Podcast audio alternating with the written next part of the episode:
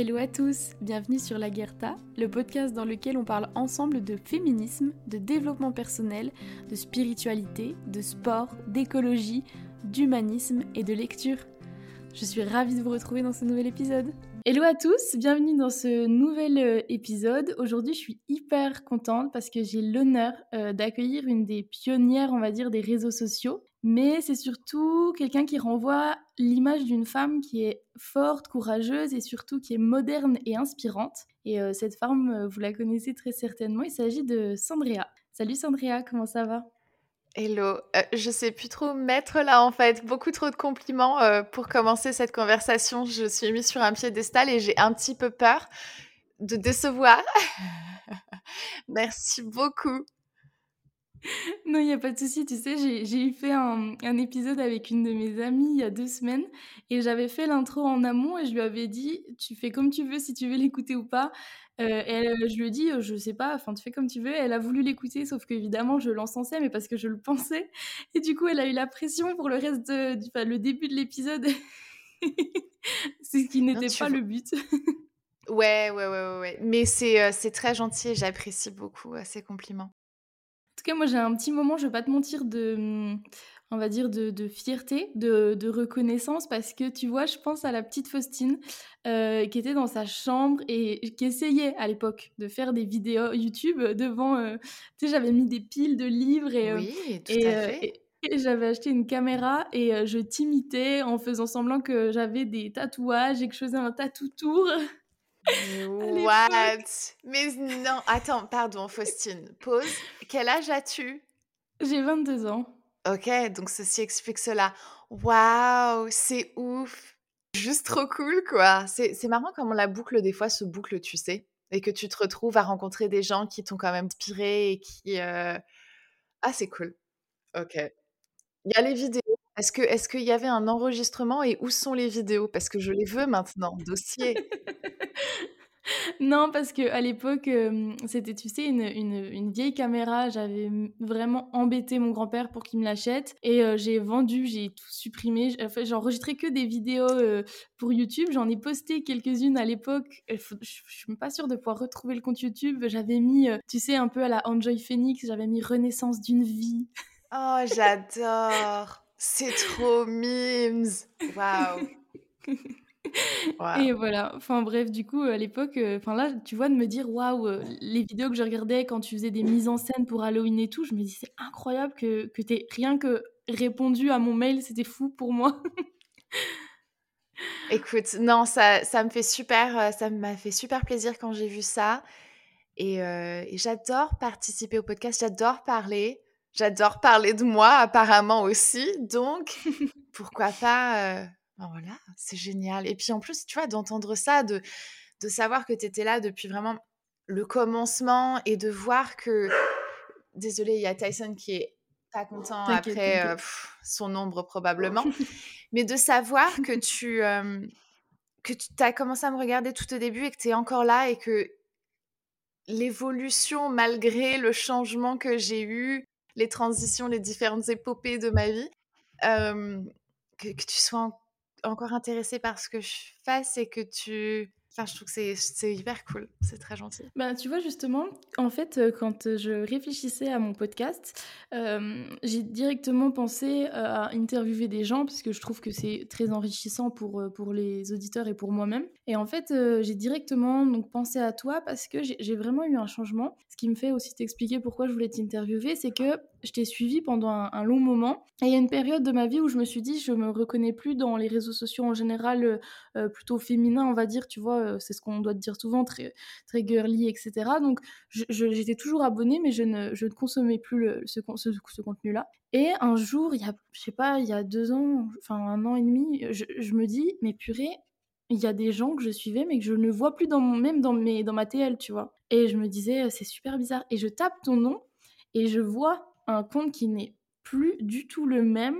Et je me dis, mais trop intéressant. Et c'est là que je suis allée sur YouTube et que je me suis dit, mais trop marrant parce qu'on n'a pas du tout le même âge, la même vie, mais c'est comme si mon évolution et la tienne, entre guillemets, il y a un moment donné, euh, comme avec beaucoup d'autres personnes, ça se rejoint, ça s'éloigne, puis ça se rejoint et tu t'intéresses à nouveau. Et, et c'est là que je me suis dit, c'est fou le, le, changement qu'il y a eu sur ce que, ce que tu fais, quoi. Ouais, c'est comme ça que tu dis que la personne avec qui, cette personne-là, tu sais, il y a une collection qui est quand même sur le long terme. Tu vois, c'est pas quelque chose qui est juste superficiel et que, que c'était une question d'intérêt, c'est qu'il y a vraiment quelque chose d'un petit peu plus profond de passer par ce genre mmh. de, de, de remise en question un peu au même moment. Enfin, je sais pas, je pense que c'est, tu sais que c'est le même style de personne et mmh. c'est quelque chose qui revient tellement souvent dans mes commentaires et j'arrive pas en fait à le conceptualiser moi de ça, de se dire que il y a autant de personnes, de femmes, je le sais qu'il y a autant de personnes, de femmes qui vivent le même, le, même, les mêmes histoires et, ou un petit changement de nom et de d'endroit près, tu sais, tout est tout, tout se ressemble. Mais de le voir et de voir qu'on partage ça et que je le partage avec vous et que je le relis après dans les commentaires et qu'on me dit ah c'est trop fou parce que moi aussi je viens de me prendre un râteau et moi aussi je suis tombée amoureuse en, en deux semaines et moi aussi tu vois? Et je me dis waouh on vit des trucs euh. bon déjà ça me rassure parce que je me dis ok je suis pas complètement lunatique juste 75% tu sais? Et, euh, et après je me dis mais c'est fou parce qu'on a cette connexion en fait. On partage quelque chose autant je peux détester les réseaux sociaux et, toute cette le monde du web en général, ça me saoule. Mais autant je ne pourrais jamais lâcher ce que je fais parce que j'aime trop parler avec vous. J'aime trop avoir de vos nouvelles et de, me dire alors toi comment ça va, tu t'en es remise et tout, de ce cœur brisé ou de ceci et tout? Enfin, c'est trop cool. Oui, c'est marrant. Et du coup, tu vois, quand, euh, ben, quand je faisais mon podcast, en fait, à l'origine, le podcast que je voulais faire, c'était, tu sais, très fouillis dans le sens où on t'apprend que quand tu veux créer quelque chose, faut quand même que tu fasses un truc niche pour pouvoir toucher des gens et tout. Et ça, vraiment, ça m'embêtait profondément parce que j'avais envie de pouvoir parler de, tu vois, de, spiritualité, de féminisme, enfin, toutes ces choses-là. Et en fait, je me suis dit, ben, je trouve que tu illustres vraiment bien ce, ce dont j'ai envie de parler aussi parce que, euh, alors que, enfin, c'est une interprétation évidemment à distance parce que je ne te connais pas personnellement, mais je trouve qu'il y a eu vraiment une sorte de libération. Enfin, en tout cas, j'ai eu l'impression, en regardant ce que tu étais devenu, qu'il y avait eu une sorte d'éclosion sur ce que tu étais maintenant. Et je me suis dit, tu vois, mmh. ben, je trouve ça trop intéressant parce que je me suis dit, j'ai l'impression que c'est un petit peu universel, mais c'est cette femme moderne qui se libère un petit peu de ses croyances limitantes, qui se détache des carcans dans lesquels euh, elle s'est mise et, nous, enfin, et les autres l'ont mise, tu vois. Et je trouvais que, enfin, en tout cas, tu représentais un petit peu ça dans ma tête euh, en apparence, quoi. Ouais, mais ce que je me dis, merci. Et finalement, en fait, tout ça, c'est c'est dû au fait que j'ai toujours essayé de jouer un rôle inconsciemment. Tu sais, je pensais pas être capable d'être assez cool en étant moi-même. Donc, j'ai essayé d'être quelqu'un d'autre pour plaire et tout ça. Et, finalement, ben, j'ai juste compris que la meilleure version de moi, c'était moi. Et d'être moi d'une façon authentique et honnête et tout ça et tout ça. Et la seule différence, en fait, que je vois, enfin, je me dis, ouais, peut-être que c'est la représentation, en fait, publique, parce que c'était tellement flagrant, le changement, le, tu parles de commencer dans une niche, enfin la niche beauté, c'était quand même mmh. une sacrée, euh, une sacrée sphère assez particulière dans ses demandes et, tout, et dans ce que ça crée euh, chez nous euh, youtubeuses et enfin tout, tout ce milieu-là, et, et d'avoir fait un énorme changement dans mon contenu, je me dis que ça ressemble, ça ressemble à exactement la même histoire que tout le monde, tu sais quand on me dit «Oh, c'est incroyable que tu aies pu faire ça et tout, je dis mais en fait, enfin, les femmes de tous les jours, elles le font. Juste la différence, c'est que moi, c'était vraiment mmh deux opposés énormes et c'était public. Oui, mais c'est vrai que c'était le côté public, mais tu vois, c'est aussi ce côté public qui permet à d'autres femmes de d'avoir le déclic, tu sais, c'est ça, de passer ce cap-là. C'est ce que j'aime, c'est ce que j'espère, c'est ce que, c'est pour ça que j'ai commencé à changer mon contenu lorsque tout ça et tout, tout, a changé dans ma vie. C'est quand j'ai eu mon petit déclic et je me suis dit, OK, il va falloir que je change tout et tout ça. Ça m'a pris du temps à savoir exactement comment est-ce que je voulais créer le contenu que je voulais créer pour pouvoir arriver à, à mes fins. Et la fin, c'est je veux absolument réveiller un maximum de personnes. Principalement, c'est des femmes qui me suivent, mais c'est pas que un maximum de personnes et d'avoir, tu sais, d'essayer de recréer l'électrochoc que moi j'ai vécu dans ma vie qui m'a fait me dire Ouh là là, attends, attends, attends, attends, j'ai qu'une seule vie, elle m'appartient, je suis une personne qui vaut la peine d'être sur cette planète, qui a le droit au bonheur, qui a le, le droit de m'écouter, de choisir, de faire les choses pour moi. Et, et c'est tout ce que j'espère recréer, en fait. C'est un déclic de, de ça. Ouais, je vois. Mais du coup, tu sais, quand je réfléchissais à, un petit peu mes, mes questions, la, première chose en fait qui, m'est venue en tête justement en lien avec ce, sujet, avec la personne que tu as entre guillemets joué pendant autant d'années, c'est en fait avec quelle vision de la femme tu as grandi, qu'est-ce que tu avais entre guillemets comme idée de ce que doit être une femme? Mmh. En fait, c'est compliqué parce que j'ai grandi avec plusieurs versions. J'ai grandi dans une, dans une famille qui est assez libérale. Ma grand-mère était divorcée très très jeune. Elle a élevé ses, ma mère et, mon oncle seule. Elle s'est jamais remariée. Ma, mère était elle mère au foyer, mais très dévouée. C'est un peu ce que j'ai visualisé, tu vois, comme quelque chose qui était le mieux pour moi d'être mère au foyer, d'avoir un peu cette vision rétro, on va dire, de, la chose mais en même temps, j'avais des exemples de, féminisme partout autour de moi. Et aussi, j'ai grandi dans une église qui était extrêmement... Euh, extrêmement toxique, faut qu'on se le dise, euh, extrêmement... Les gens qui étaient dedans n'étaient pas forcément toxiques, c'est juste les croyances qui, euh, qui le sont. Et, et ouais, grandir avec cette mentalité de je suis une femme qui certes a des droits, mais qui doit se soumettre à ce que l'on me demande d'être. Et la plupart du temps, bon ben, c'est les hommes, parce que les hommes dans mon église, c'était vraiment, c'était le, il y avait une certaine hiérarchie. Et si tu es une femme, ben, tu dois avoir ta place et tout. Donc moi, j'ai pas grandi avec, même même étant féministe, toujours parce que je je croyais au, je croyais, ça ne se dit pas ça faisait partie de mes convictions que l'homme et la femme devaient être égales de façon financière, etc. Mais après, je partais du principe que la femme restait quand même inférieure dans les décisions, quand on, tu vois. Et ça, c'est un peu la, comme ça que j'ai grandi. Mmh. Tu avais quand même ce truc de chef de famille, en fait, quand même. Le truc de chef de famille, ça n'a, c'est pas venu de mon éducation féministe, c'est venu du besoin de survivre en fait. J'étais mariée avec quelqu'un qui ne faisait pas de décision. Donc il fallait que je, il fallait que quelqu'un les fasse parce que sinon rien ne se faisait. Donc c'était moi qui les faisais. Et c'était pas parce que j'avais envie, parce que clairement j'avais pas envie et j'ai toujours pas envie. Euh, la seule raison pour laquelle j'aimerais être un jour peut-être remariée et que je veux trouver quelqu'un qui est justement psychologiquement fort, c'est pour pouvoir me, mais me laisser vivre les gars, me laisser vivre parce que depuis que je suis en âge de travailler, ce qui a été quand même assez jeune, j'ai toujours été responsable et j'étais, on m'a demandé d'être responsable depuis très très très très jeune. Et c'est peut-être ça qui a fait que j'étais donc la personne, la candidate parfaite pour épouser l'homme que j'ai épousé. c'est parce que ben en fait je savais remonter mes manches et, faire les décisions qui avaient besoin d'être faites. C'était pas une envie, c'était pas parce que je suis une boss girl, parce que je suis pas une boss girl. Je suis juste une meuf qui a décidé qu'elle allait pas crever. c'est tout, tu vois. Je, je, mmh je m'identifie jamais. Et même au moment où j'ai voulu m'y identifier, je me suis jamais identifiée comme une powerful woman ou une girl boss ou tout ça parce que je le suis pas. Je suis pas une business woman. Je suis juste une femme.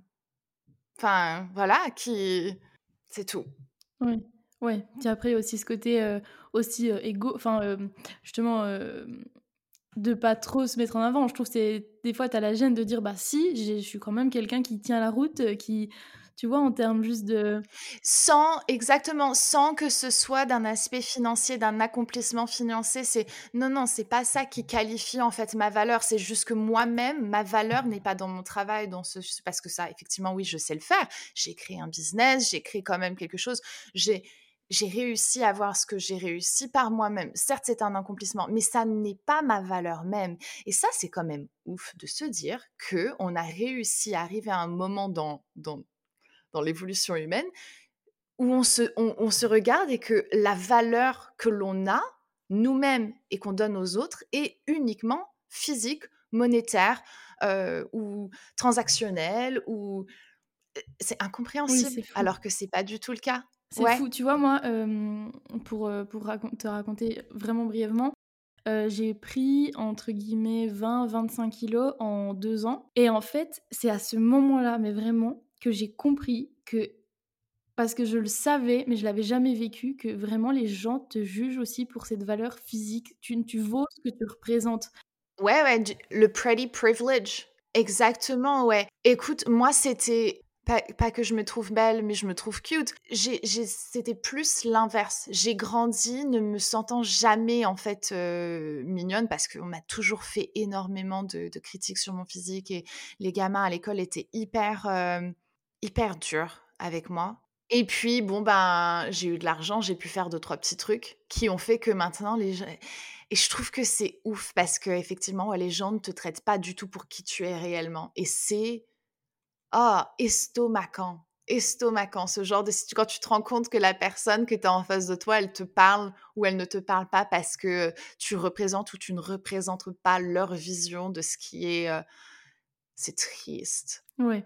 Oui, puis après, je pense que toi aussi en tant que personne, enfin pas toi foncièrement, mais nous, on mmh. se met aussi involontairement ou volontairement dans ce moule parce que tu vois, moi maintenant, là, je, depuis, depuis septembre, je bosse au siège Yves Rocher et je sais que pour aussi avoir une sorte de puissance, une sorte d'impact dans ce que je vais dire, ce mmh. que je vais présenter, eh ben je me force entre guillemets, même si j'aime bien m'apprêter et tout, mais je me force à rentrer dans ce moule de représentation parce que je sais que si je ressemble à ce à quoi elles s'attendent, et je serai bien plus écoutée parce qu'elles vont se concentrer sur ce que je dis et pas sur ah purée elle s'est pas maquillée ou alors qu'elles sont bienveillantes mmh. mais il y a quand même ce truc parce qu'on l'a ancré en nous tu vois?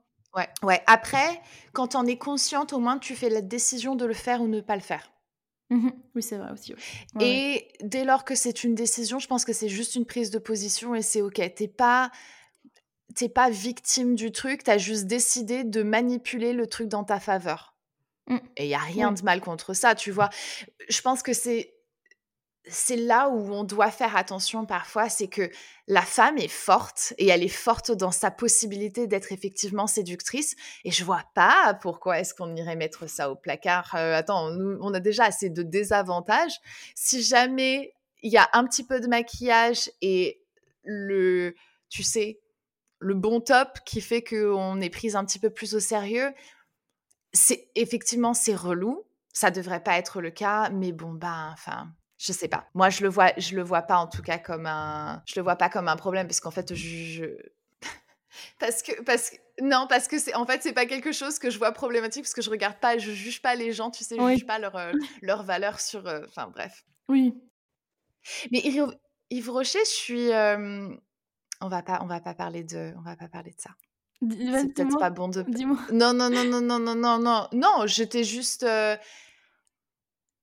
j'avais envie de dire, bah quand même, euh, détendez-vous, quoi. Non, mais je, je, euh, honnêtement, ils sont extrêmement bienveillants et j'ai été étonnée parce que c'est une boîte à 80% de femmes. Moi, je suis à Rennes, je suis pas, je suis pas au siège à Paris, je suis parce qu'à Paris c'est le siège international et à Rennes c'est le siège national. Et ils, ils sont vraiment, enfin elles sont du coup d'une extrême bienveillance et gentillesse, mais comme eh ben, c'est une entreprise. C'est de milieu de la beauté. De la beauté, bah, en fait, elles attendent pas de moi, mais c'est dans leur culture, c'est tu vois, c'est pas de la malveillance, ou tu le vois vraiment comme juste. Euh, ouais. Bah, juste après toi, quoi. Parce, puis, puis même, toi, comme tu, tu, traites des produits de maquillage toute la journée, des campagnes, parce que tu vois les cartes qu'on reçoit à la maison, bah, moi, je bosse là-dessus. Ben, tu n'es que dans le maquillage, donc il y a aussi ce truc de, ah, tu vois, on teste les produits, donc c'est un peu logique qu'on les porte et tout, tu vois. Ouais, ouais, carrément. Bien sûr, ça représente la marque finalement. C'est travailler pour une marque de beauté, c'est euh, représenter cette marque-là. Oui. Donc voilà, mais tu parlais justement de, de, ton mari tout à l'heure. La question que je me posais, c'est, donc tu t'es mariée jeune, je sais plus, 22 ans, quelque chose comme ça? Mmh Ouais. 22 ans. Est-ce que tu l'as fait, entre guillemets, véritablement parce que sur le moment, euh, sans recul, tu étais très amoureuse Ou est-ce que tu l'as fait justement parce que, je sais pas, tu cherchais à prouver des choses, à te prouver des choses ou à rentrer dans ce carcan religieux dans lequel tu as quand même été aussi mise très jeune? Mmh. Tu vois ce que C'était les deux. c'était les deux. C'était que j'étais vraiment amoureuse et que et que j fallait aussi que je prouve certaines choses et que j'avais pas envie j'étais arrivée en plus à un point dans dans ma vie où ma sœur était mariée, elle était enceinte de son premier enfant, elle était aux États-Unis, heu, il y avait pas encore ils avaient pas encore prévu de revenir en France ou je sais pas, ça s'est fait je sais plus. Ma meilleure amie repartait aux États-Unis, heu, le mois d'après et donc en fait, j'ai eu on arrivait à un moment dans notre relation juste avant qu'on se se marie, que je parte aux États-Unis où la question s'est posée, où ils se sont dit: «Est-ce qu'on fait réellement ça?» et je me suis dit: «Écoute, ça fait autant de mois qu'on s'est pas vus, je vais venir et on verra bien ce que ça donne» et heu et je me dis souvent que j'aurais pas dû. Tu vois, s'il y avait un doute et oui, on a eu ce moment où on s'est dit: «Bon non, en fait, on va pas» je regrette de ne pas avoir écouté mon intuition et de pas m'être dit: «Peut-être que ça va pas fonctionner, en fait», tu vois? Mais la distance faisait qu'on s'était pas vus, donc est-ce que ça faisait est-ce que c'était pour ça qu'on avait des doutes, tu vois? Et une fois que je suis arrivée, beh, c'était comme si que rien ne s'était passé. Après j'ai après j'ai appris plein de trucs qui ont fait que je comprends les choses avec le recul et que mais ouais, j'avais besoin j'avais besoin de me prouver que que c'était vrai. J'avais besoin aussi de, bah, de de pas faire marche arrière. Si je retournais en France, si j'étais arrivée et que je me dis: «Ah bah non, en fait, je je peux» et de retourner en France et il y avait pas ma sœur, il y avait plus même enfin les le monde autour de moi avait bougé, moi j'avais pas bougé. Je me dis: «Si je bouge pas, ben» donc j'ai fait le choix. Je dis: «Je l'aime et je peux pas je peux pas retourner en arrière parce que j'aurais je me sentirais pas bien, quoi, j'aurais honte». Ouais, ah bah oui, le sentiment de honte, il est fort aussi, j'imagine. De se dire qu'en fin de compte, alors a ri le pire échec, c'est de ne pas s'écouter, en fait. Mais bon, bah, moi, à 22 ans, je le savais pas.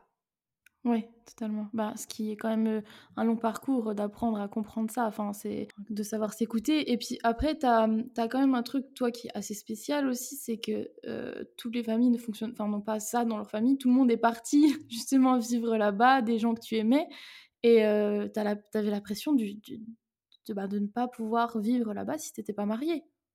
Alors j'avais d'autres j'avais d'autres alternatives que je voulais pas prendre, en fait, tu vois? Ma sœur était arrivée aux États-Unis, parce qu'elle a fait t heu, 3 ans, pas tout à fait 4 ans d'université aux États-Unis et elle avait eu une bourse, elle avait eu des aides, elle avait ma sœur est très studieuse, elle est très intelligente, enfin on n'avait pas du tout le même parcours, tu vois? Donc c'était pas c'était pas une option pour moi d'arriver aux États-Unis ou alors je m'étais dit: «Si, je pourrais le faire d'un point de vue professionnel». Mais ouais, tous mes amis étaient américains et ça, c'est un truc j'avais ma meilleure amie qui était américaine, mais après j'avais des tas d'autres amis. J'ai grandi entourée principalement que d'Américains, en fait et ils étaient tous ils sont tous partis. Quand on arrivés à 18-19, ils allaient à l'université, ils se mariaient, et ceci et cela, ils repartaient tous aux États-Unis. Je dis: «Attends, j'ai plus personne». Bon, il y avait mon frère, mais on n'était pas si proches à l'époque. Donc il fallait que tu vois, je me dis: «Faut que je faut moi aussi, ça c'est, c'est le chemin que je dois prendre» et puis, heu, vu que tu es amoureuse, ben, tu le fais et est-ce que tu avais le côté un petit peu, heu, cliché de même si tu as vécu avec des gens américains, le côté un peu: «Waouh, je vais vivre aux États-Unis», tu sais, heu?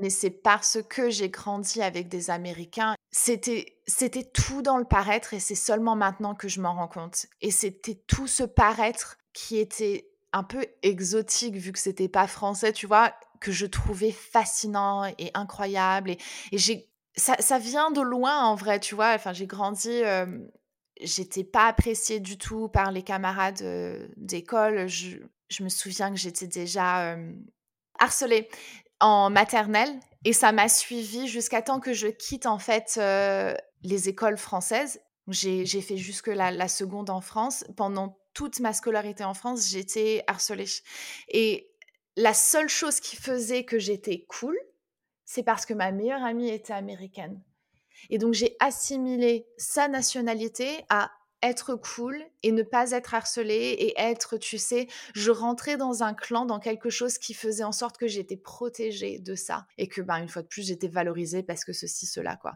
Et donc oui, c'était un but un peu heu ultime pour me protéger, de me dire: «Oh si jamais je vais aux États-Unis, je pourrais peut-être devenir la la personne elle, tu sais, je pourrais peut-être devenir elle» ou la vision que j'avais d'elle à ce moment-là, parce que j'ai toujours rêvé être d'être quelqu'un d'autre que que moi. C'est quand même assez étrange en fait de penser à ça. J'espère que ma fille n'a jamais ce ce sentiment où j'avais des rêves vivides, que je me transformais en quelqu'un d'autre, que j'idéalisais. Tu Ouais. Tu lui as jamais demandé à ta fille si elle avait déjà ressenti ça? Non, parce que j'ai pas envie d'infuser ça, tu sais, dans sa tête. Ouais. J'attends qu'elle ait une qu'elle ait un peu plus de, hem parce que pour le moment, elle a pas une perception en fait des choses comme ça. Tu sais, elle est pas dans le elle est pas encore dans les apparences et les trucs comme ça, donc hem, elle est très innocente et j'ai pas envie de Je vois. Ouais, mais après, ça je comprends totalement, tu vois? Ma maman, elle m'expliquait que pendant quasiment toute sa jeunesse, elle rêvait d'être sa meilleure amie, mais vraiment parce que, elle, tu vois, elle venait d'une famille de garagistes et tout. Ma maman, elle avait pas enco enfin, trop d'éducation, entre guillemets, «cu de la culture générale» surtout et sa meilleure amie était très fine, très désirable, désirée et heu, cultivée et elle a rêvé d'être elle, au point où elle m'a expliqué qu'un jour, pendant un voyage, elles étaient au ski elle est devenue détestable avec elle tellement elle l'enviait, tu vois? Ouais. Ah ouais? Ouais, Ah bah, bien sûr. Ah ça devient maladif, hein Mmh. et et je l'ai eu avec elle et je l'ai eu avec d'autres personnes. En fait, ça, ça a toujours été un je sais pas pourquoi, de se dire: «Elle, elle est aimée parce qu'elle est comme ça, donc moi, si je suis comme ça, je vais être aimée aussi». C'est ça ça va loin, ça va ça va tellement loin et hem et ça détruit des vies. Oui, ça pourrit les relations. Oui, ouais, ça Mmh. pourrit des relations, ça détruit des vies. C'est c'est vraiment, heu et ça ça on revient au début de la conversation, se dire en fait, «Bah non, la raison pour laquelle elle elle elle cette personne-là, elle est trouvée cool, c'est parce qu'elle est elle, en fait» et tu vas trouver d'autres personnes qui vont trouver qui vont te trouver cool. Faut juste que tu trouves ton cercle. Ça, c'est pas ton cercle. C'est tout. C'est ça. Ça peut prendre du temps, tu vois? Moi, j'ai toujours eu ce «complexe» entre guillemets parce que enfin après je suis super jeune, c'est pas pas la question, mais ma maman, elle a une, hem, elle a perdu donc ses 2 parents à 20 ans et en fait, elle a une une base, un socle d'amis hyper solide et vraiment c'est sa famille, tu vois? Et moi, j'ai toujours eu ce truc de me dire je me suis vraiment sentie différente de des autres sans sans condescendance, plutôt dans le sens un peu exclue aussi, tu vois? Et heu et au bout d'un moment, quand tu te sens exclue, tu tu fais aussi des choses in enfin sans t'en rendre compte, consciemment pour être exclue, tu vois? Tu vois ce que je veux dire? Oui. Bah oui, si si c'est moi qui le fais, alors c'est pas c'est que je suis pas exclue, donc J'ai le contrôle. donc ça va. Voilà, j'ai le contrôle. C'est de l'auto-sabotage. Exactement et du coup, bah, en fait, hem et moi j'ai toujours eu ce truc de: «Purée, je j'ai pas de j'ai pas eu de bande d'amis dans ma vie», tu vois? J'ai pas eu une vraie bande, parce que, bah, pareil, j'ai été harcelée et tout et je me disais: «C'est ouf» parce qu'il y a ce truc aussi de elle, elle a réussi à se créer des amis et moi quand j'aurai, je sais pas, tu vois, quand je fêterai mes 25 ans, qui est-ce que je vais inviter, quoi? Ouais, non, alors déjà, meuf, mieux vaut être seule que mal accompagnée. On le dit jamais assez. Heu, j'ai eu des bandes de potes, j'ai eu des des bandes de potes avec qui est-ce que ça ça a super bien matché. Il y en avait d'autres qui étaient beaucoup moins cool et ça, c'est moins fun quand c'est tes potes et qu'en fait, ben, c'est pas tes potes et puis après, en fait, tu tu vas tu vas t'en faire des amis, tu vas pas t'en faire des tonnes, mais au tu vas en trouver des gens sur ton ton passage. Surtout si, heu, avec ton podcast, avec, tu vois, cette envie de d'avoir des discussions avec les gens, si tu es ouverte comme tu me sembles l'être ouverte, tu vas forcément tomber sur des gens avec qui tu vas partager ça. Faut juste ouvrir la porte et ça, c'est un truc qui, quand, heu, tu as été harcelé pendant longtemps, quand tu as été mis de côté, quand tout ça, c'est tellement difficile de se laisser être, tu sais, aimé et ouvrir la porte, aux aux gens. Mais mais c'est bon, c'est vraiment bon parce que tu sais, j'ai déménagé aux États-Unis en 2012, j'ai pas eu d'amis jusqu'à temps que d'amis, de vrais amis, des copines j'en avais, c'était pas ça le truc, mais une vraie amie jusqu'à temps que, 1, Charlie et ensuite Emily qui est arrivée il y a 1 an dans ma vie et c'était pas prévu, ni l'un ni l'autre, c'était pas prévu, mais c'est des personnes que ils sont arrivés, je les ai vus, je lui ai dit: «Waouh, toi, tu es quelqu'un de d'authentique, tu es toi, tu es toi» et heu, du coup, j'ai ouvert ma porte et eux aussi et c'est cool parce que parce que, ouais, c'est jamais il y a jamais foule, mais quand tu trouves des gens, après, ça va être des gens, heu, incroyables et heu et tes 25 ans, c'est dans 3 ans, tu verras. Invite-moi, invite-moi.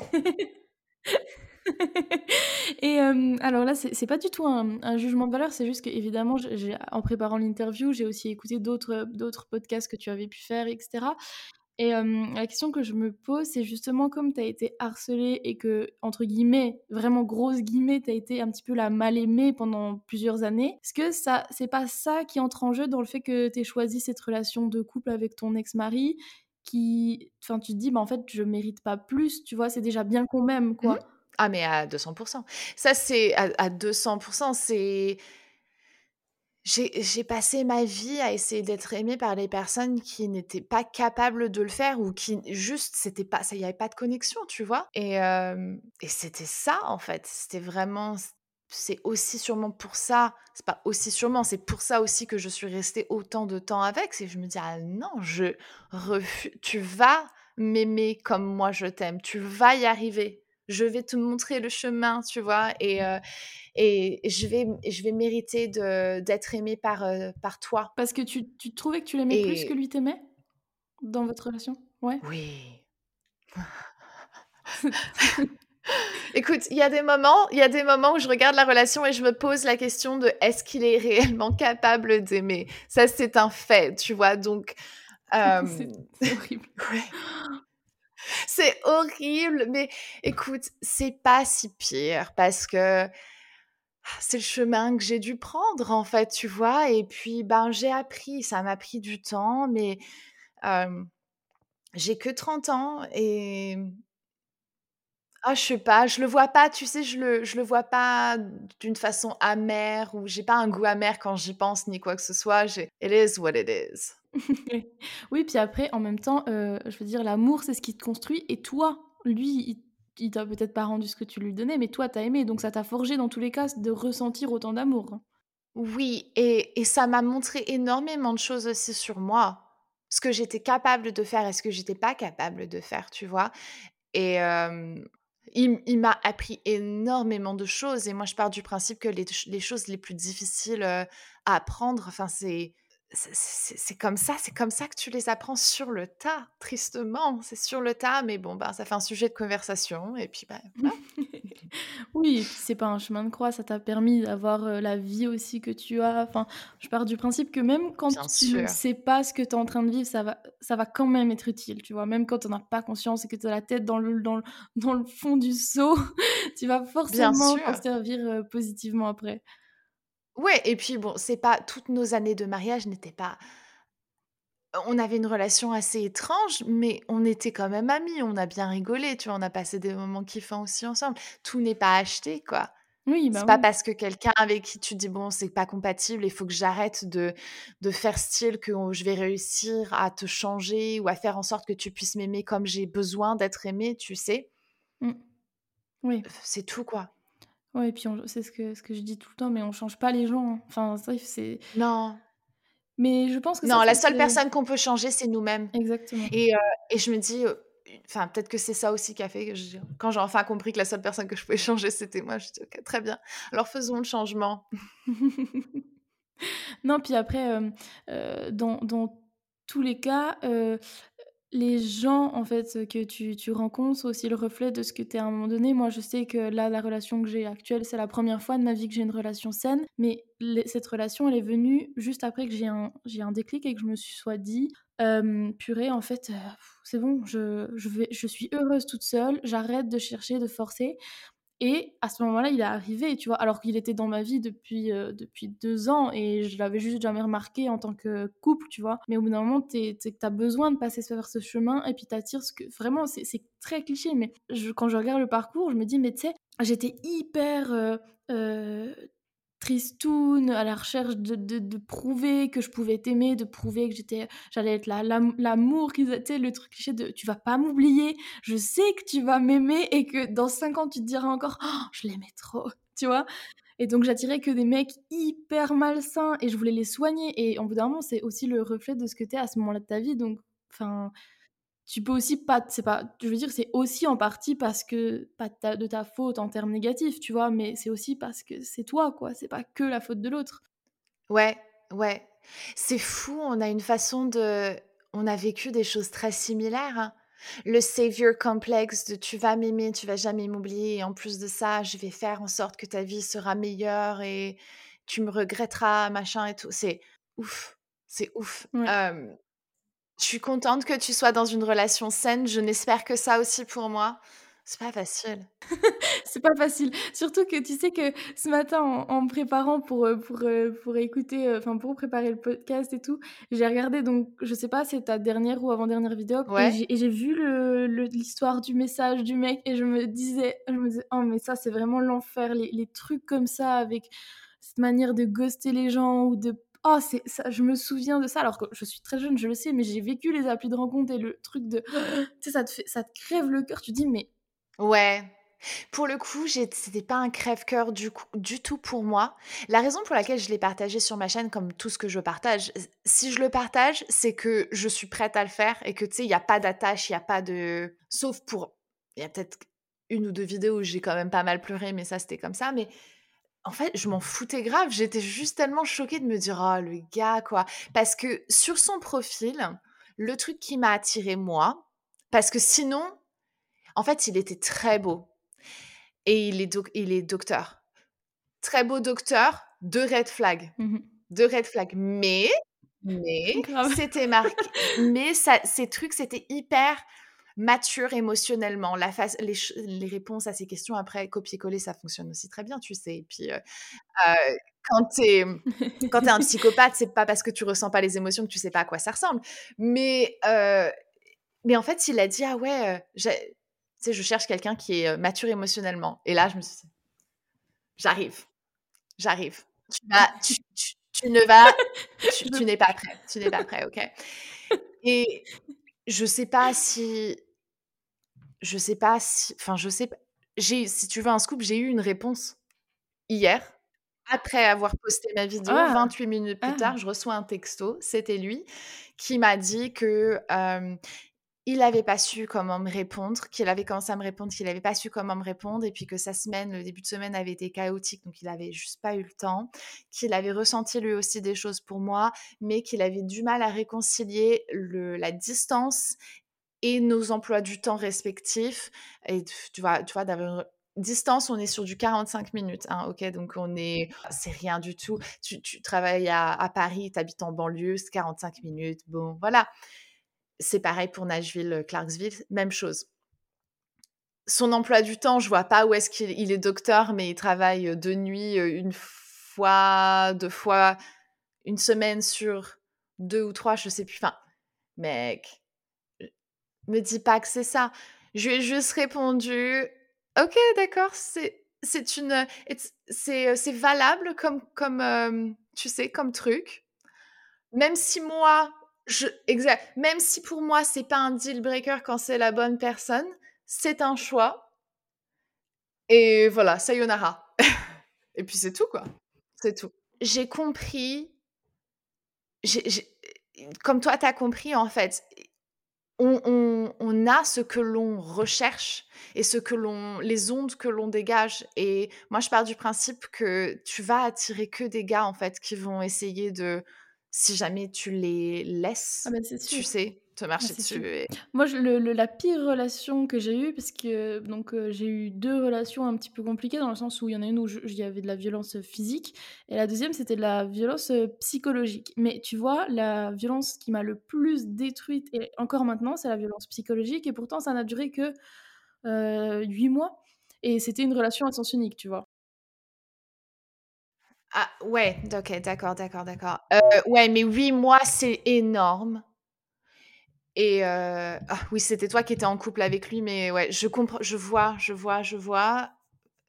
Je suis désolée, franchement, je suis vraiment désolée, je sais pas quoi dire de plus parce que Non, mais tu vois, c'est après, justement sur ce qu'on disait, bah, en fait, je sais que cette personne, je l'ai attirée parce qu'en fait, j'étais tellement ouais, désespérée dans le sens où je en fait, moi, j'ai toujours depuis petite eu envie d'être amoureuse. Genre, je voulais vraiment être en couple, je voulais tu sais, quand j'étais mmh, petite, je regarde beaucoup les gens, moi. Et mon mon papa, il m'expliquait que dans les files d'attente, je regardais les gens qui s'embrassaient, mais J'allais comme ça, tu vois, et, j'attendais et je les regardais, mais parce que ça me, j'ai trouvé ça fou d'être amoureux, tu vois.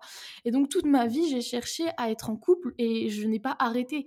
Et en fait, ce mec-là, je sais très bien qu'il est arrivé dans ma vie parce que j'étais désespérée et que c'est des gens qui t'aspirent, euh, mais parce que tu es prêt à être aspiré, tu vois. Absolument, absolument. Donc euh, c'est pour ça que ben c'est aussi ben c'est ce que j'étais, tu vois. Donc ben c'est la vie et, et ça, ça, ça te fait apprendre.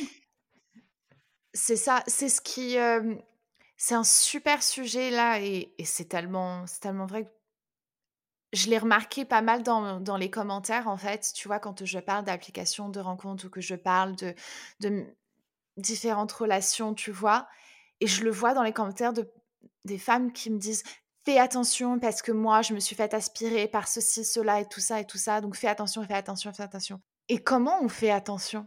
Tu sais, j'aime bien le fait de prévenir les gens de fais attention parce que sur les applications de rencontre, ceci, cela. Mais en fait, c'est pas que sur les applications de rencontre et c'est qu'est-ce que faire attention veut dire? Et c'est ça qu'on a réellement besoin, en fait, de. On, le fait, c'est de plus en plus fait, mais on a besoin de définir et on a besoin de, de se l'apprendre qu'est-ce qui fait qu'est-ce qui fait la différence entre quelqu'un qui, qui, peut être avalé, tu sais, là-dedans et quelqu'un qui ne l'est pas?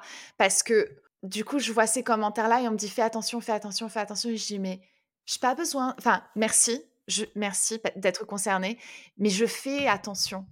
Je fais attention, tu sais, et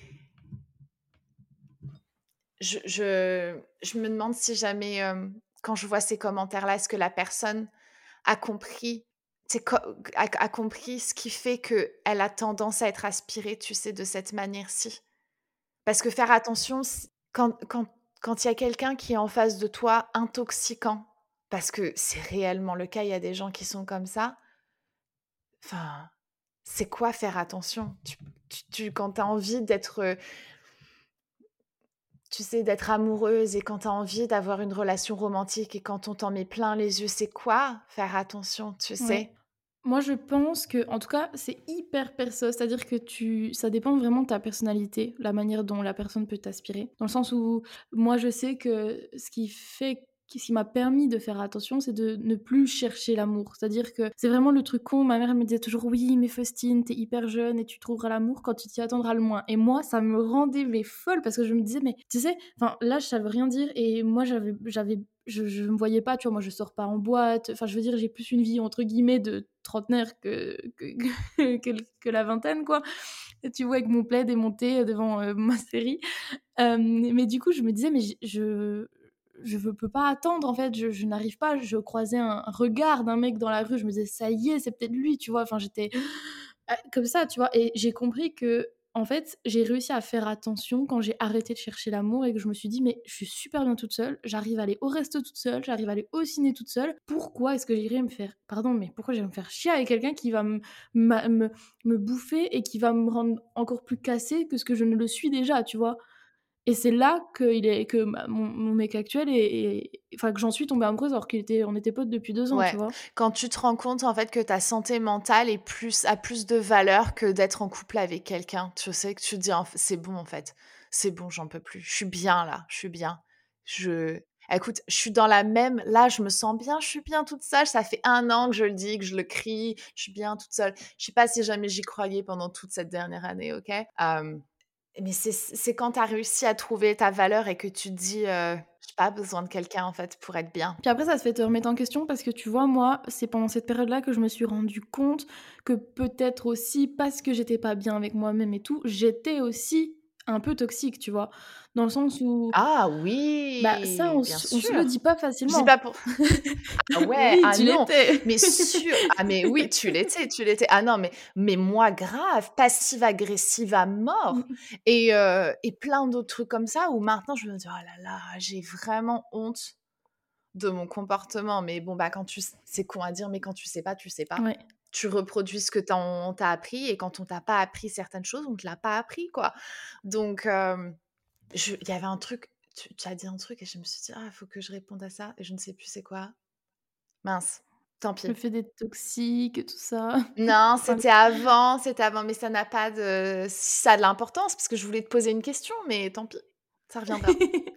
Mais tu vois, moi, je sais que la, la fois où j'étais la plus toxique, et ça, c'est juste parce qu'on est dans le sujet, du coup, j'y pense, c'est sans m'en rendre compte. Euh, euh, quand j'étais au lycée, une fille qui était hétérosexuelle est tombée amoureuse de moi alors qu'elle était persuadée qu'elle était 100% hétérosexuelle. Et moi, j'avais déjà eu des rapports euh, juste sexuels lesbiens. Et en fait, ça m'a j'avais une attirance pour cette fille, mais je savais que j'allais jamais pouvoir être en couple avec parce que, bah, je sais pas, je me voyais peut-être pas en couple avec une fille, et pas elle en tout cas. Et je veux pas dire que j'ai gardé sous le coude dans le sens parce que c'est pas vrai, je lui ai toujours dit, mais j'ai quand même toujours gardé du lien parce qu'à la base on était amis. Entretien, entretenu quelque chose. C'est ça. C'est ça, parce que ça me flattait de voir qu'elle elle m'a. Attends, elle m'a dessiné nu. J'ai le dessin affiché dans mon appart tellement il est beau. Euh, elle m'a. Enfin, elle, elle m'a écrit des lettres et tout. Et en fait, c'était hyper. Ça faisait du bien, tu vois, d'être aimée pour ce que j'étais. Ouais, mais meuf, aussi au bout d'un moment, faut se dire que t'es pas responsable du choix des autres. Si jamais cette personne, elle fait tout pour rester dans ta vie malgré le fait que tu lui as bien fait comprendre que ça n'irait pas plus loin, parce que même si jamais tu peux, tu peux garder quelqu'un sous le coude et ne pas avoir de, de remords et de reproches quand les choses ont été dites et se dire ça c'est notre relation. Tu sais bien que ça n'ira pas plus loin. Mmh ok, très bien. Alors, faisons, vivons ce que, ce que nous on va vivre pendant quelques mois parce que ça va nous faire nous sentir bien au moment où on en a besoin. Et là, mais zéro jugement parce que fait et testé, approuvé, quoi. Oui, c'est ça. Après, c'est ça. Enfin, sauf si jamais elle, après elle a fait un nervous breakdown et que tu n'avais pas été honnête avec elle, je m'en voudrais pas autrement, tu vois. Mmh. Ouais, non, après, euh, tu vois, maintenant, c'est trop drôle parce que tu sais, les, relations, c'est trop marrant, la vie, comme elle est faite. Je, l'ai toujours suivie sur Insta et l'autre jour, je vais sur TikTok et je vois qu'elle est en train de, de beaucoup prendre d'abonnés et elle faisait des TikTok du style, tu sais, les trends, euh, il y avait écrit un truc, euh, je tombe pas amoureuse des filles hétéro, puis après, en fait, slash, mais toutes mes, quand toutes mes premières relations étaient qu'avec des filles hétéro, parce qu'en fait, enfin bref. Mais en gros, des, des, plein de messages en lien avec nous et je vois que ce que j'ai fait, ça l'a blessée, mais en même temps, je sais dans ma tête que moi, je lui avais dit que je pourrais pas être en couple avec elle. Mais cette période après mes relations toxiques et avant ma relation actuelle, ça m'a vraiment permis de me remettre en question et de d'être honnête et tu te regardes dans la glace et de voir ce que tu as fait de bien mais aussi ce que tu as fait de mal et ça c'est euh, vraiment un truc qui est hyper nécessaire quand on faisait des conseils pour pas être aspiré je pense que de faire le point sur ce qui tu es ce que tu as fait est-ce que tu, dois aussi améliorer pour euh, accueillir des gens de manière digne dans ta vie et bienveillante Ben, c'est trop important. Mais je suis tellement d'accord. Je suis tellement d'accord. Et ça, c'est quelque chose qui est tellement... C'est difficile de se regarder dans le miroir et s'avouer ses torts, hein, parce qu'on a toujours envie de penser que c'est l'autre qui euh, nous a pas bien traités, alors que, ben, on est deux dans une relation, C'est ça, c'est... Mais ça, c'est le retour du bâton de la méritocratie, tu vois. Je mérite quelque chose et je suis indignée quand je le perds. Ben, tu mérites rien. Tu mérites rien, en fait. C'est juste, tu... Il y a... Enfin, tu mérites, tu mérites d'être heureux. Moi, je pars du principe que tout le monde mérite d'être, ah, tout le monde mérite d'être heureux, tout le monde mérite d'être dans une relation saine, mais ça veut aussi dire que tu dois travailler pour. Tout n'est pas tout cuit et tout donné dans la, dans la bouche des gens. Ouais, ouais, et puis bon. Et puis juste parce que quelqu'un va travailler 15 heures et va l'avoir, et toi tu vas travailler 45 heures et tu commences seulement à, tu sais, à gratter la surface, c'est nul. Mais on vient, tu sais, on vient tous avec nos bagages, nos défauts, nos qualités. On est tous plus ou moins égaux en fait dans notre merde. C'est juste, elle n'est pas de la même couleur et il faut pouvoir essayer de enfin s'en dépatouiller quoi et j'ai tellement de respect pour les gens qui réussissent à bah, qui réussissent à être honnêtes avec eux-mêmes et qui disent bon enfin non là ça va pas j'ai fait ça et ça va pas et il faut pas que je recommence quoi parce que ça, c'est ça c'est beau c'est bon oui, et tu sais que tu pourras avoir des relations hyper saines avec ces gens-là, quoi. Parce qu'ils vont se regarder dans Ouais, ouais. C'est marrant. régulièrement, je reçois ce commentaire qui me dit change pas. Alors, déjà, j'ai change pas, et, et pourquoi arrête de te remettre en question. Je dis alors déjà, enfin impossible. Le fait que je me remette en question fait que je suis qui je suis et qui je suis a forcément changé de qui j'étais et je vais continuellement changer puisque je vais continuellement me remettre en question parce que c'est genre ce qui me passionne le plus, c'est de réussir à je comprends pas pourquoi est-ce que c'est un tabou de dire que ce qui me passionne le plus, c'est moi et mon état d'esprit et ma vie et comment je la plus que conceptualise, c'est comment est-ce que je la crée autour de moi. Je, je vois pas pourquoi est-ce que c'est, problématique, tu sais. Je vois pas pourquoi est-ce que tout le monde ne cherche pas à faire exactement la même chose. Pourquoi est-ce qu'on se perd dans euh, chercher la dernière promotion et réussir à avoir le succès que ce. pourquoi est-ce que tu n'es pas juste plus centré pour toi-même? Parce que finalement, enfin, c'est, mmh. Après, les gens aiment quand même. Toi-même. c'est ça. Non, mais ça, c'est ça. Mais après, tu remarques que mmh, c'est très tabou de dire que tu t'intéresses à toi, même si tout le monde aime. Je veux dire, les, tu sais, les, les, euh, les, les horoscopes. Les gens, ils lisent ça parce qu'ils veulent qu'on leur parle d'eux. Ouais. Tu vois Ouais, bien sûr. Mais après, il y a, il y a être. Pour moi, il y a deux trucs en fait. C'est pas c'est pas de la vanité en fait parce que je trouve ah que l'horoscope c'est plus c'est très superficiel. J'aime bien lire l'horoscope hein, euh, mais je trouve que c'est très superficiel et c'est avoir quelque chose qui va être ni bon ni positif ça va être neutre c'est souvent très très neutre. Là c'est vraiment et c'est pas tu sais euh, je m'aime et ma vie tourne autour de moi et ce que je peux avoir et ce que je fais ce que machin c'est non ton être ton être, pas le physique, pas le matériel, pas l'horoscope, pas le ton être, comment ça se passe dans ta tête en fait. Pardon, je viens de toucher mon mmh. micro. Et, euh, et c'est là-dessus que je comprends pas en fait quand on fait une réflexion sur le sujet où on se dit mais pourquoi tu penses trop à ça et il faut pas que tu changes et machin et tout. Je dis mais il faut qu'on continuellement qu'on réussisse, enfin que l'être humain se remette en question, qu'on.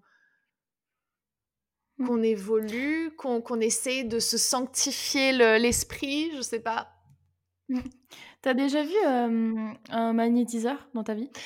Et eh, meuf, trop drôle parce que ma copine Pauline n'arrête pas de m'en parler et écoute, moi je suis pas.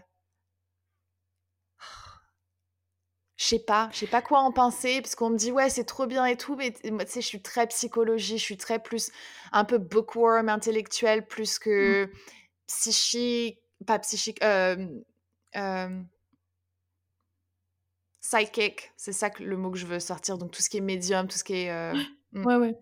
Bah, tu vois, moi je suis née dans une famille de, de profs de français, d'histoire et tout. Donc j'étais hyper très dans l'intellectualisation des choses, tu vois. Et la psychologie passée à travers la philosophie, tu vois. Donc, j'allais pas. Pour moi, les bouquins à l'époque, ma maman euh, était vraiment contre le truc de développement personnel. Elle trouvait très cliché. Alors c'est vrai qu'il y en a, mais il y a aussi des bonnes choses. Mais tu vois, c'était vraiment ce truc de tu te développes avec Sartre, avec, euh, avec Kant si tu veux, mais pas avec autre chose quoi. Et euh, quand j'ai commencé à être malade, là par exemple, le poids que j'ai pris, je ne peux pas le perdre. C'est-à-dire que je fais 7 heures de crossfit par semaine, je mmh. mange en comptant ce que je mange et en faisant attention mais sans être psychorigide et je ne perds pas de poids. Et en mmh. plus, la maladie de l'endométriose s'aggrave. Et à un moment donné, ma maman et moi, on est vraiment extrêmement terre à terre. Et le truc de l'inconscient, les machins, où on sait que le, le, mental a un impact sur le physique. Et tu vois, je veux dire, sinon tu ferais pas de déni de grossesse dans ta vie. Enfin, il y a plein de trucs qui sont hyper liés. Mais les trucs un peu space, comme ça, les médiums et tout, on était hyper pas opposés, parce que chacun fait ce qu'il veut, mais. Juste fermé pour toi. Ouais.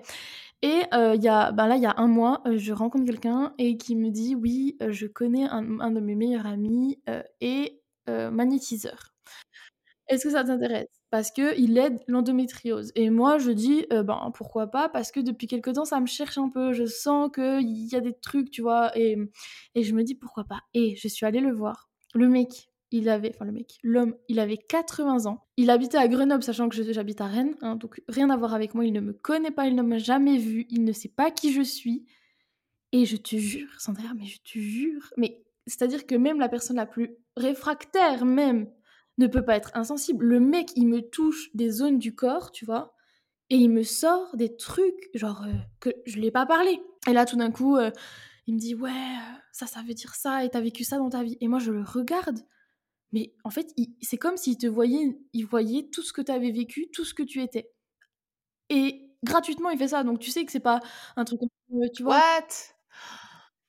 Et le mec, il est booké parce qu'il a la retraite, donc il fait ça à côté de sa, retraite. Et il est booké jusqu'en janvier parce que c'est du bouche à oreille. Et les gens, ils sont tellement gênés d'aller qu'ils achètent des trucs où ils lui donnent des sous. Sauf que les sous, il les redonne à des associations parce qu'ils considèrent qu'il a eu un don et qu'il n'a pas à être payé pour, que juste il l'a eu et que quelqu'un d'autre aurait pu l'avoir. Qui veut juste aider les gens. Et là, tu fais cette expérience et tu te dis, il y a vraiment des choses qu'on peut pas expliquer sur Terre. En fait. Ouais, ouais. Et tu vois, sur le truc de développement de soi et de d'amélioration de qui on est, de machin, ben, vraiment, ça a duré une heure, une heure et demie. Euh, et là, j'ai l'impression que ça m'a fait vraiment avancer dans, tu vois, la recherche de qui j'étais et qui j'étais avant, les trucs que tu oublies, que ton cerveau l'oublie parce que c'est trop violent ce que tu as vécu. Mmh. Et ça m'a mais fait un coup de boost pour aller vers une meilleure version de moi. Et je me suis dit, mais waouh, quoi. Il y a, y a un an, on m'aurait dit ça. C'est génial. Jamais, jamais. J'aurais cru, tu vois. Ouais, ouais. Mais il y a des gens comme ça qui, euh, qui rentrent dans ta vie, qui ont des dons qui sont incompréhensibles. Et pour moi, tu, ça, s'est déjà passé, mais pas de ce, ce genre de, de cette façon. quoi. J'ai rencontré mon ami Charlie il y a un peu plus de deux ans. Et c'est lui qui a en grande partie influencé mon choix de divorce, mon envie d'être divorcée. Il, il est psychologue de. Il a son master en psychologie. Il n'est pas psychologue de, profession. Il ne professe pas, mais on a eu quelques conversations quand on commençait à devenir amis et tout. Et, et c'est lui qui a complètement changé. parce que je rigole et je dis ah, tu sais, je suis insomniaque depuis autant de temps. Et il me dit mais t'as jamais pensé que c'est parce que tu dormais à côté de la mauvaise personne? Ou je dis ah, mais tu sais tu sais, je lui raconte une anecdote et puis il me regarde et il me dit Mais tu te rends compte que ça, c'est abusif comme truc? Pardon? Et il a, il a réussi à, à me permettre de regarder les choses en face et de pouvoir prendre une un certain recul que j'étais incapable de faire avant et de en, l'espace parfois de, seulement quelques mots, détruire tout ce que j'avais pu construire, mon château de cartes. Tu sais, j'étais trop fière. Je «Ah, regarde mon château de cartes. Et me regarde et me dit Non, mais ça, euh, enfin, ton château de cartes, tu l'as fait sur du sable? ce, ne sont que des cartes, justement. Ce ne sont que des cartes. et, euh, et, et puis, ouais. Ah non, c'est. Ah, ça, c'est j'ai bien envie d'aller regarder un petit peu cette histoire de mmh, magnétiseur, parce que du coup, Pauline m'en avait parlé et tout. Je crois que ça ferait kiffer ma, ça ferait kiffer ma copine Émilie de mmh, voir quelqu'un comme ça. Je sais pas du tout si jamais il y a. Je vais regarder sur Google s'il y a quelqu'un dans, mon dans nos alentours, tu sais, parce qu'il y a des charlatans aussi, j'imagine. Il y a des gens qui sont. C'est ça. C'est ça. Après, euh, moi, ce que m'a dit Joseph pour repérer, entre guillemets, un bon magnétiseur, dans le sens où quelqu'un qui est honnête, déjà, c'est quelqu'un qui ne se survend pas. Mmh. Tu vois, moi, mmh. il m'a, il m'a rien promis, il m'a rien dit, il m'a juste dit, je vais essayer de t'aider, c'est tout. Je te promets rien.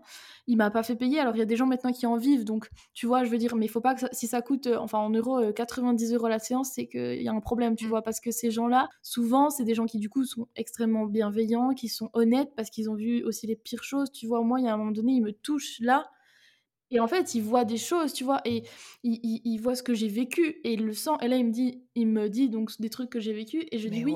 Et il ressent. Donc, tu vois, en fait, ils ont une sorte de pureté de l'âme qui fait qu'ils vont pas euh, te demander, euh, tu vois, des, des, des, mille et des cents, qui vont pas te dire, euh, il faut que tu fasses ça, il faut que tu fasses ça. En fait, c'est juste, tu viens comme t'es et je te soigne. Et par contre, il m'a expliqué aussi un truc que, alors là, c'est aussi une histoire de croyance et tout, mais il ne peut pas soigner tout le monde. C'est-à-dire que il y a des gens qui ne sont pas prêts entre guillemets à être soignés et donc lui, il le sent et il peut rien faire. Oui, ouais, ouais.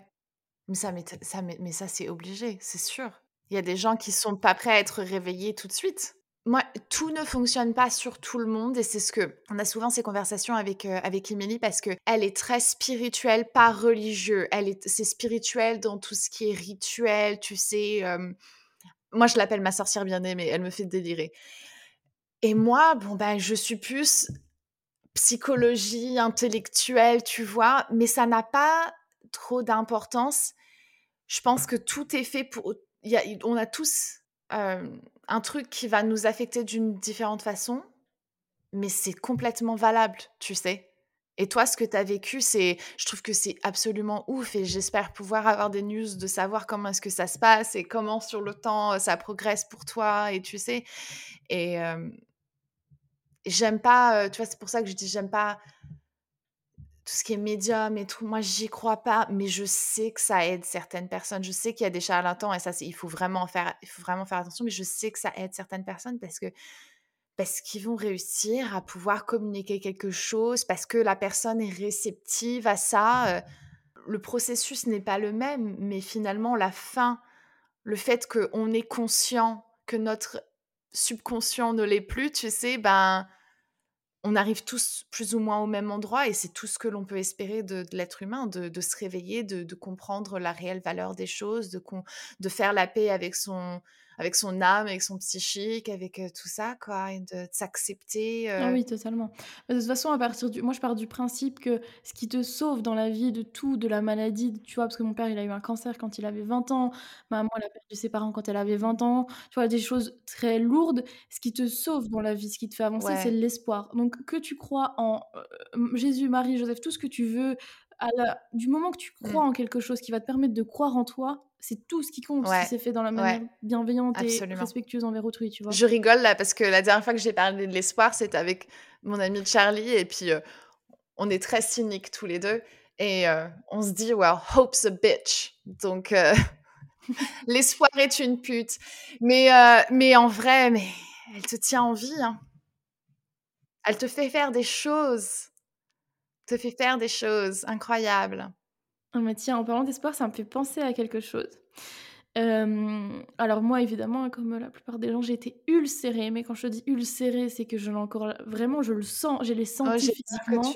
J'ai peur de ce que tu vas me dire, vas-y. Parce qu'il s'est passé sur l'avortement aux États-Unis. Mmh.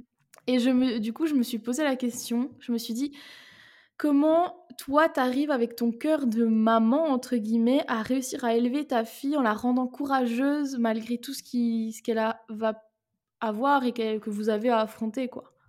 Bah, C'est pas malgré, en fait, c'est grâce, c'est à cause. Il n'y a pas d'autre solution, en fait, tu sais? Donc, euh, je sais pas, j'ai pas de réponse à ça parce que je vis au jour le jour et j'essaye de faire le au mieux que possible et c'est tout quoi. J'ai du mal à réconcilier le fait que j'élève ma fille dans un pays dans lequel elle n'est pas libre. Et ça, je peux rien y changer. Donc j'essaie de le mettre de côté et de pas y penser. Parce que sinon, euh, bah, j'ai beaucoup du mal à, vivre, tu sais, parce que là, il y a encore pas très longtemps, je regardais les informations dans l'état de l'Idaho, Idaho ou? Un de ces États-là. Je crois que c'est l'État de la, patate, la patate euh, Idaho. Il y a une école qui, Il y a des professeurs qui pourraient être sanctionnés et emprisonnés pour avoir facilité l'accès à des préservatifs.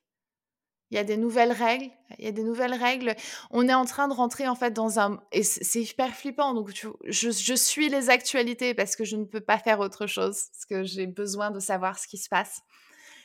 Ça va encore plus loin que l'avortement en fait. C'est réellement cette envie d'empêcher la non le fait que qu'il n'y ait pas de conception. Tu sais, c'est au-delà de prévenir la mort d'un fœtus d'un bébé, c'est de réellement garantir la conception d'un être. Incompréhensible.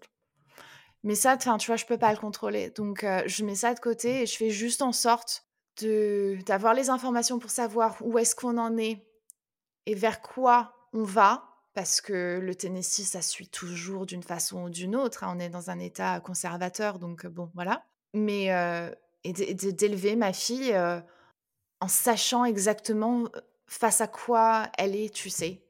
Je crois que finalement, le truc, c'est la seule façon qu'on peut vaincre la moindre chose, que ce soit d'un aspect personnel, d'un aspect, tu vois, de ce, genre de choses, le droit à l'avortement et tout, il faut juste être conscient que qu'on est face à ça, quoi, face au qu'on a un problème. Et puis après, après, j'espère que voilà, je, l'aurais élevée assez bien, que je lui aurais donné les éléments pour pouvoir elle se battre pour ses droits. Je sais pas la réponse. Je sais pas la réponse. C'est sûr, ça me fait penser à une, je sais pas si tu connais, c'est une chanteuse québécoise, canadienne, je sais plus, qui s'appelle Linda Lemay. Je sais pas si tu connais. Son nom me dit quelque chose, mais. Eh ben, elle a écrit une chanson. Vraiment, je te. Enfin, alors. Moi, c'est parce que je suis extrêmement sensible à la musique. Tu vois, ça me. Directement, les histoires me parlent.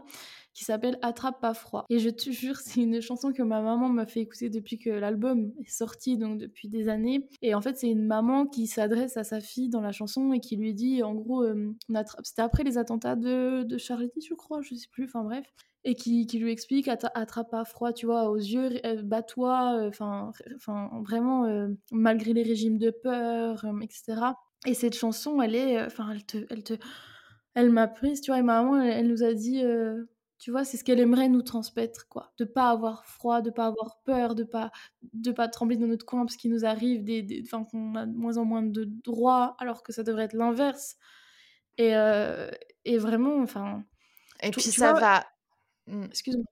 Non, non, non, mais ça va au-delà, tu vois, des, droits, le droit pour l'avortement, ça va sur tellement de choses parce que là, on rentre dans une époque qui va être...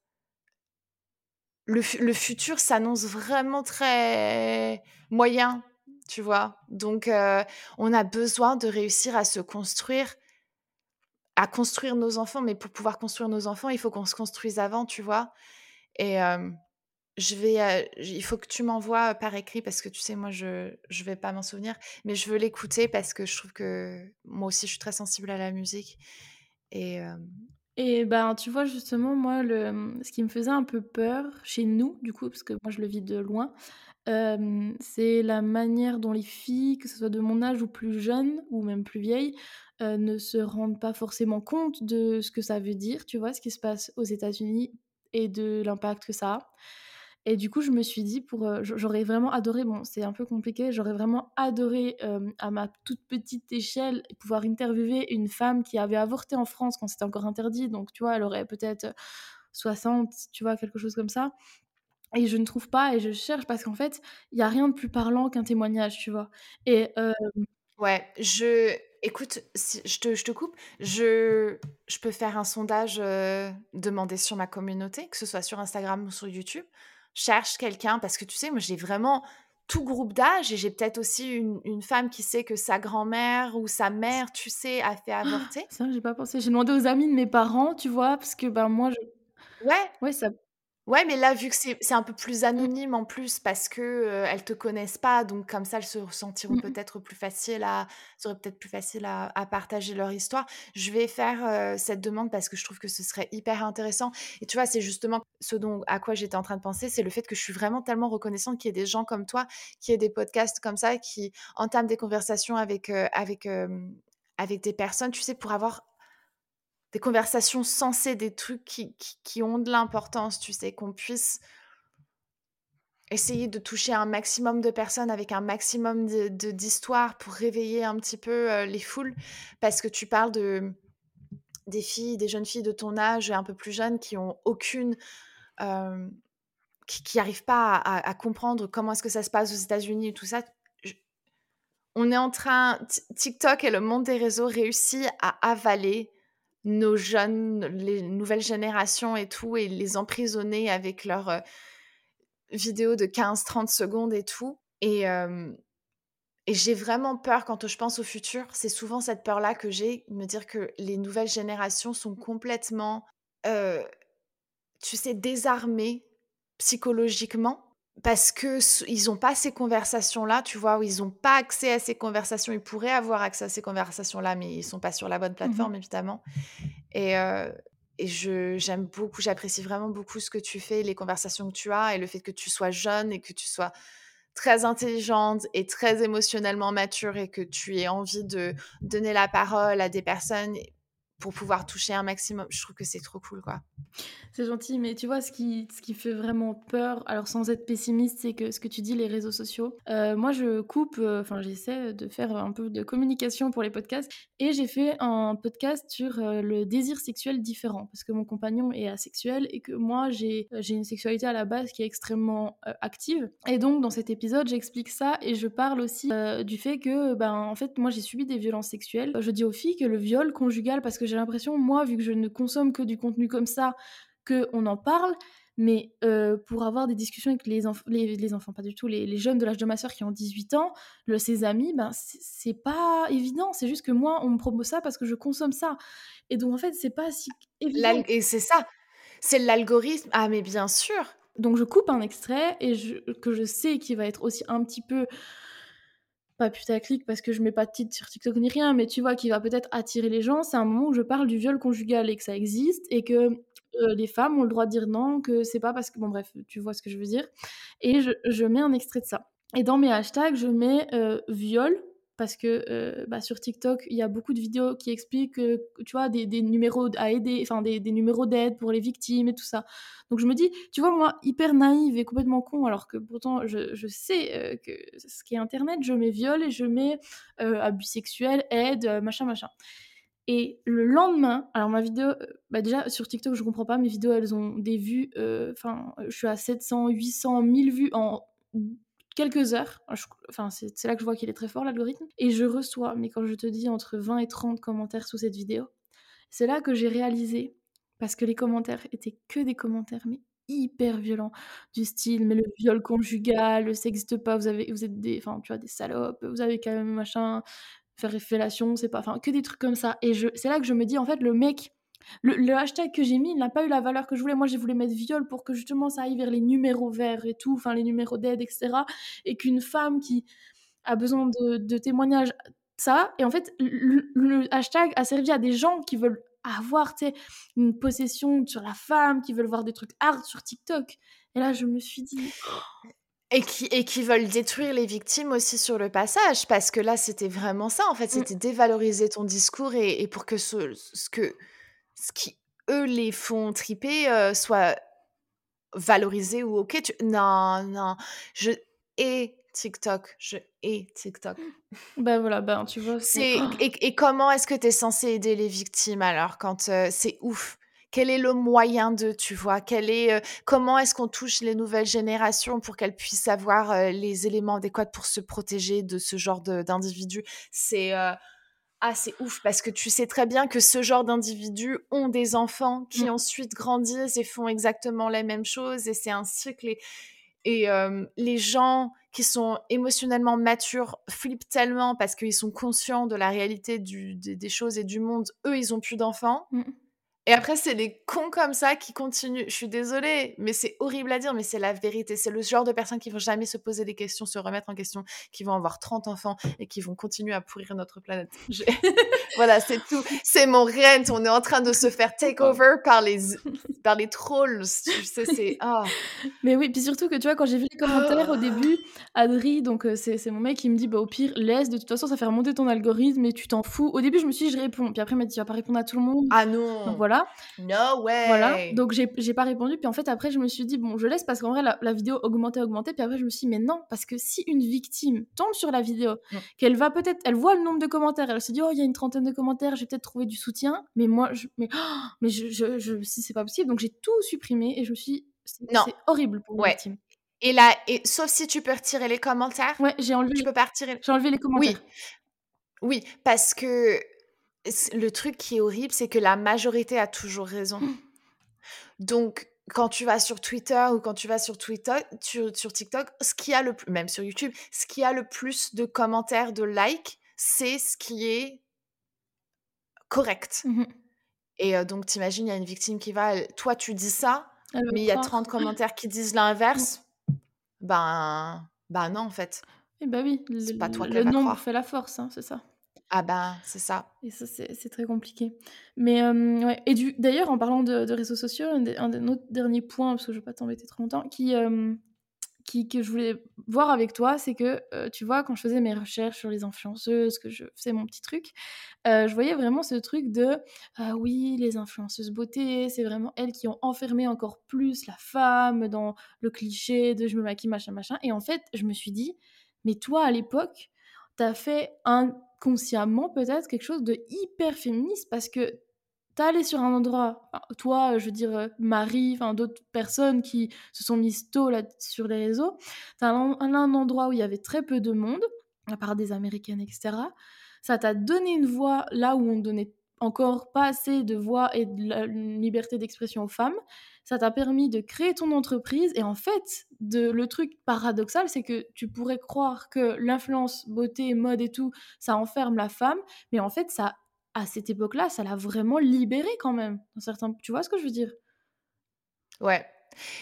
C'est comme tout en fait. Il y, a du bon dans tout, mais dans les extrêmes, c'est pas, pas ouf, tu vois. Et bah, c'était le cas pour la, communauté beauté. C'est arrivé à un moment où c'est devenu un extrême et où il fallait rentrer, tu sais, dans un certain moule pour pouvoir être, accepté cette, dans ce petit clan, tu vois mais oui, au départ, c'était quand même assez ouf parce que la plupart des, vidéos, elles étaient créées par des gars en plus. Donc, effectivement, on arrivait avec un sujet qui est très féminin, qui est très girly, qui est très. comment? Dévalorisé. Mais il y avait une force aussi là-dedans parce que je pense qu'on a quand même. On a réussi à a touché quand même un certain groupe de femmes qui avaient besoin de ça à ce moment-là dans leur vie, tu vois. Et, rien n'est inférieur à une autre. Enfin, je pense que c'est comme, c'est comme si tu allais juger les vidéos sur les Pokémon et dire oh machin, bidule. Mais en fait, il y a des gens qui kiffent ça, ça leur fait sentir bien et tout. Ils, créent une communauté et, et, et quoi? C'est des outcasts de la société parce qu'ils préfèrent jouer à Pokémon Go. Bah, enfin c'est tout, c'est leur choix, tu vois, ça, ça change quoi pour ta vie? Moi, j'ai toujours trouvé ça aberrant, en fait, de... Quand on arrivait sur la plateforme, il y avait que des gars, il y avait que des vidéos, tu sais, comédie. Bon, il y avait So Andy et il y avait, il y avait Natou aussi qui était là. Mais juste parce que nous, on a fait ce choix-là de se mettre dans la beauté, ouais, je suis d'accord que ça restait quand même un, une prise de position et il fallait quand même avoir un sacré dos pour pouvoir résister, parce que c'était violent hein, par moment. Donc, juste parce que mes choix, tu les trouves un peu futiles, ça veut pas dire qu'ils qu'ils sont pas respectables et qu'ils sont pas valables pour moi, en fait. Et effectivement, il y en a plus d'un qui ont réussi à créer des empires. Donc, et même si jamais c'est pas quelque chose que moi je valorise à cette heure, enfin dans le, tu sais, c'est quand même un, accomplissement qui est dingue et que moi j'ai jamais réussi à faire et que je, c'est pas que j'ai jamais réussi c'est que je veux pas. Euh, mais ouais. Et vu que je veux pas j'aurais jamais réussi mais voilà Bon, après, tu as quand même fait quelque chose de fou. Hein, euh, j'ai fait, oui, euh mais j'ai pas créé ma marque de, j'ai pas créé ma marque de make-up parce que je voulais pas créer ma marque de make-up. J'ai pas, tu sais, je suis pas CEO de mon entreprise, machin, dans Forbes 30 parce que c'est pas ce que je, c'est pas ce que je voulais fondamentalement. Moi, ce que je voulais, c'était partager sur la plateforme et, et j'avais réellement cette envie de partager de la bienveillance et de partager mes connaissances et parce que effectivement pendant tout un temps dans ma vie moi la façon de me valoriser c'était de me paraître et d'essayer de me former une, une sorte de carapace je me dis si jamais je me me rends lisse on va pas me taper dessus et je me suis dit bah si jamais je peux l'apprendre aussi à d'autres filles bah peut-être qu'elle aussi elle serait protégée tu vois mmh ça partait d'un bon sentiment à la base. Après, comme tout, quand ça part dans un extrême, ben, c'est pas ouf. Mais c'est souvent comme ça, de toute manière. Hein. Mmh oui, tu as fait ce que tu qui pour toi était juste à ce moment-là et qui te faisait aussi du bien et voilà, c'est c'est ce n'est pas enfin rien ça ne ça ne se juge pas quoi. Non, non, mais c'est parce que c'est parce que c'est un un sujet qui est traité principalement par des femmes Oui. que c'est, euh C'est ça. Bon, en même temps, on dit ça, mais tous les PDG, enfin, en tout cas, la majorité des PDG des marques de make-up, c'est quand même souvent l'homme, hein. La femme, elle est ah, mais c'est pas eux qui nous critiquaient, hein, pour le coup. Alors là, non, t'inquiète pas. Euh, tout ce qui était CDO, P PDG, tu sais, euh, ils étaient très contents de nous recevoir. Hein. Et bah, pretty, pretty privilege aussi, tu sais, parce que ah, ah, tu es traité dans ce milieu-là. Attends, quand tu es dans le milieu de la beauté, euh, on te demande de, rentrer dans une case. Et quand tu rentres, oh là là, on te traite d'une façon. tu es un dieu. La perle rare, tu es un dieu, tu es une déesse, tu es tout ce que tu. Hmm. je vois, je vois. Et du coup, bon, bah, en gros, euh, la dernière petite question qu'on pourrait euh, te poser, c'est comment vraiment, véritablement, tu te sens maintenant dans ta vie à ce moment-là? C'est très cliché, mais est-ce que tu te sens aligné avec toi? Comment tu te ouais. Et tu sais quoi euh, autre spoiler aussi, j'ai ça avance mon histoire de maison, déménagement, c'est pas si jamais tu as suivi, je vends ma maison pour pouvoir voilà, downsize, réduire ma bah, réduire ma facture, mes factures hein, déjà, hein, et aussi euh, ben, mon, empreinte carbone, etc., etc., etc. Et c'est en train d'avancer. Donc là, je me sens et j'ai appris ça hier soir. Euh, et donc, je me sens extrêmement soulagée parce que c'est vraiment le dernier truc qui, tu sais, qui continue à me rallier à un peu ce que j'appellerais être mon ancienne vie. Mmh. Et, et donc, ouais, là, je me sens, j'ai hâte et je me sens vraiment alignée. Et ouais, ça, ouais, ouais, je me sens bien, je me sens bien, je suis heureuse, tu vois. Et, et ouais, voilà, c'est tout. Je me sens bien, je suis heureuse. Le monde est en feu, mais moi, intérieurement, ça va. Donc, c'est déjà, tu vois, je serais plus efficace avec mes, mes seaux d'eau si jamais je me sens forte, au moins psychologiquement. C'est ce que, je me dis. Ben, tu fais le petit colibri. Je sais pas si tu connais l'histoire du petit colibri. Je la raconte tout le temps, j'ai l'impression. Non, je la connais pas. Raconte-moi là, s'il te plaît. Le petit colibri, c'est en gros, c'est ma prof de philo qui m'avait appris ça au lycée à l'époque. la forêt est en feu et le petit colibri, il va avec son tout petit bec et il fait que des allers-retours entre l'eau et le feu pour aller l'éteindre.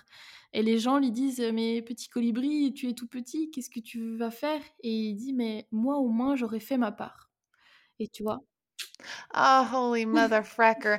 Je veux me faire tatouer un colibri sur, euh, sur je sais pas, une partie de mon corps, mais euh, j'ai toujours une attache quand même assez. Euh, bon, les animaux en général, mais j'aime bien les oiseaux. Et. Ah, c'est beau, j'aime bien. C'est ça. Je suis un petit colibri. J'essaye, en tout cas, je veux être. Si t'es apaisé, tu, tu, pourras, tu peux pas apaiser le feu quand toi c'est le feu à l'intérieur. Hein, donc. C'est ça, c'est ça. Et et puis j'élève ma fille, tu vois, quand tu me disais comment est-ce que je pense faire, finalement c'est peut-être ça ma réponse, comment est-ce que je pense faire et tout ça, j'ai dit, il faut que je réussisse à, à, trouver un équilibre en moi et une paix, parce que je sais que ma fille ressent mes animaux aussi, ça c'est tellement flagrant, c'est assez mmh. ouf en fait de voir mes animaux, le changement de comportement, surtout d'une. qui avait quand même beaucoup de problèmes d'eczéma quand on était encore mariés vers les derniers, les dernières années de, notre mariage, c'était il y a des problèmes d'eczéma, elle se ah grattait vraiment jusqu'au sang et c'était horrible. Elle n'a plus jamais rien eu. Donc, et ma fille, c'est pareil, tu sais, je me dis, dès que moi, je me sens pas bien, dès que je suis anxieuse, stressée pour telle et telle raison, ça l'impacte systématiquement. Et donc, il faut que je trouve le moyen de pouvoir faire en sorte d'être apaisée, pour pouvoir mmh l'apaiser. Et on se demande toujours pourquoi est-ce que nos enfants, tu sais, sont de mauvaise humeur le mmh. jour où on y est. c'est parce que tu es de mauvaise humeur que ton enfant l'est. C'est pas mmh. l'inverse. Ou c'est pas, tu sais, c'est pas, c'est pas la corrélation, c'est une causation. C'est une, c'est la cause. Mais c'est ça. En tout cas, ça m'a fait trop plaisir. Vraiment, c'est hyper généreux de ta part de m'offrir ce temps. Franchement, je trouve ça trop cool et ton partager un bout de ton histoire comme ça. c'est eh, mais Faustine, c'est pareil pour toi en fait. Oui, ton temps a la même valeur que le mien. Oui, mais je pense que je suis un peu moins. Un peu moins quoi? Tu m'as partagé plein de trucs, cette histoire de colibri, tu viens d'influencer un de mes prochains tatouages. Attends, ouais. ne dévalorise pas. Euh, ouais l'importance de tes mots. Ouais, non, mais en tout cas, franchement, c'était trop cool. Ça me fait super plaisir. Et, euh, et d'ailleurs, j'espère que toi, ton, ton, histoire de podcast aussi va pouvoir se mettre en, en, route. Je sais pas où t'en es, mais. Euh. Écoute, c'est, on est en, en halt. On, mmh va, on va se remettre et tout, mais je sais pas, Pauline, elle vit sa vie, elle vit sa best life, donc écoute, je la laisse vivre sa best life. Mais non, non, ça va se mettre, ça va se mettre, et c'est des conversations qui sont vachement sympas aussi. Mmh. Et j'ai hâte de le partager. Trop cool, trop trop cool. Ben merci beaucoup. Yes, yes, merci beaucoup.